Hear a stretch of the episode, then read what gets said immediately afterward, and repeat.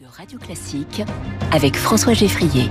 Quentin Périnel tous les jours sur Radio Classique, c'est la chronique au travail. Bonjour Quentin. Bonjour François. Vous nous parlez aujourd'hui des actifs indépendants. Et eh oui, les indépendants, les travailleurs non salariés, les fameux TNS, hein, ils sont 3,6 millions en France selon l'INSEE, cela représente 12,5% des actifs et ce matin nous allons parler de l'épineuse question de leur protection sociale. La start-up Lilycare a mené une étude avec l'Institut Cantar Public sur un panel de 500 répondants que nous défouillons ce matin dans la matinale de Radio Classique.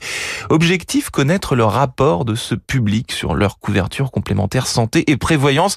Les résultats, vous allez le voir, sont détonnants, étonnants aussi d'ailleurs, puisque l'étude démontre que euh, même s'ils sont particulièrement exposés au risque, les TNS demeurent encore éloignés des enjeux de leur protection santé et prévoyance. Ils ne s'en soucient pas beaucoup et pas assez pour résumer. Par ailleurs, plus de la moitié d'entre eux ne se sentent pas assez informés à ce Alors, sujet. Ces, euh, ces TNS, ces travailleurs non salariés, sont plus vulnérables que les salariés. Et oui, ils sont de plus en plus nombreux hein, depuis la crise sanitaire qui a été un catalyseur, une ruée vers l'indépendance. Euh, Notre l'INSEE, seulement 36% des travailleurs non salariés ont déjà souscrit à un contrat de prévoyance. Parmi eux, ce sont les professions libérales qui sont souvent les plus représentées. Seulement 29% des auto-entrepreneurs sont couverts par un contrat de prévoyance.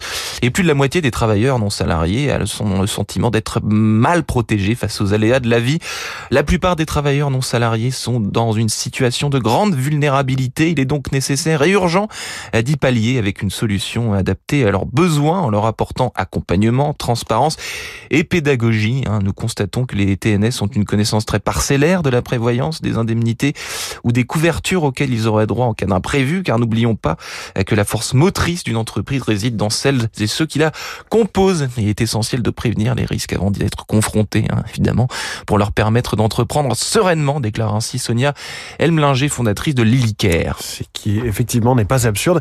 Est-ce qu'ils s'y intéressent Euh, Oui, ils ont semble-t-il bien conscience du problème et des inégalités en, la matière avec les salariés. Hein. 71% des TNS s'estiment moins protégés que les salariés et ils ont évidemment raison. Pourquoi rechignent-ils à s'intéresser à leur protection sociale? Eh bien pour des raisons financières le plus souvent, ce qui est paradoxal d'ailleurs parce qu'en cas de risque lié à une incapacité de travail et d'invalidité, bah, ils prennent le risque de perdre infiniment plus de revenus que s'ils avaient souscrit à un contrat de prévoyance. Seule une obligation légale pourrait les motiver à souscrire un contrat. Selon la moitié d'entre eux, il y a encore de la pédagogie à faire. Au travail avec ce matin les travailleurs non salariés. Merci.